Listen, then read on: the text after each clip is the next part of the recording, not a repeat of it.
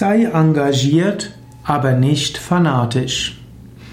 Engagement ist etwas Wichtiges. Engagiert zu sein, enthusiastisch zu sein, ist gut. Wenn du etwas mit großem Engagement machst, ist das gut. Aber fanatisch zu sein ist nicht gut. Fanatisch kommt eigentlich vom lateinischen fanaticus und heißt Schwärmer. Ursprünglich vom Lateinischen ist das nicht unbedingt etwas Schlimmes. Wenn du von etwas schwärmst, etwas großartig findest, ist es ja nicht schlecht.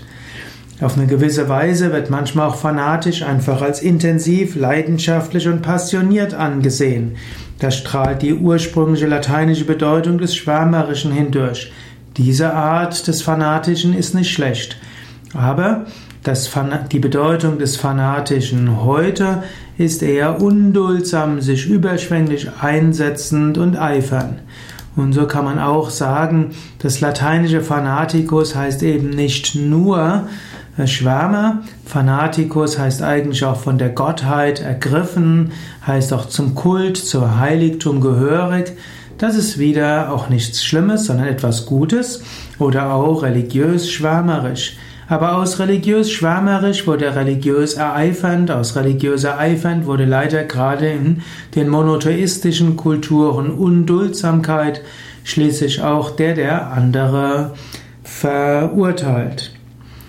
So gilt es, sich bewusst zu machen, es gibt viele Wege nach Rom, es gibt viele Weisen, spirituelle Praktiken zu üben, verschiedenste Religionen, innerhalb der Religionen gibt es so viele verschiedene Möglichkeiten, Gott zu verehren. Und es gibt auch ein, es gibt auch Menschen, die spirituell sehr gut wachsen, ohne das Wort spirituell überhaupt in den Mund zu nehmen. Im Grunde genommen, man kann nicht in dieser Welt sein, ohne zu lernen. Verschiedene Menschen haben verschiedene Überzeugungen und es gibt Raum für die verschiedensten Überzeugungen. Verschiedene Menschen haben verschiedene Anliegen, es gibt Raum für die verschiedensten Anliegen. Es gibt so viele verschiedene Möglichkeiten des Menschseins und wenn du wirklich an Gott glaubst, dann weißt du, Gott ist allgegenwärtig, allmächtig, allwissend. Hinter allem ist diese göttliche Kraft, auch hinter dem, der die göttliche Kraft leugnet. Angenommen, du glaubst nicht an Gott, dann spielt es eh keine Rolle.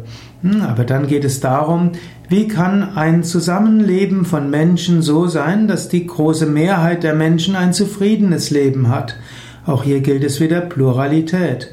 Angenommen, du glaubst nicht an Gott, dann solltest du auch nicht fanatisch sein und den Nichtglauben verurteilen. Denn was ist dann letztlich das, was entscheidend ist? Dann kommt es hm, gibt es unterschiedliche Lebensentwürfe, die auch alle ihren Sinn haben.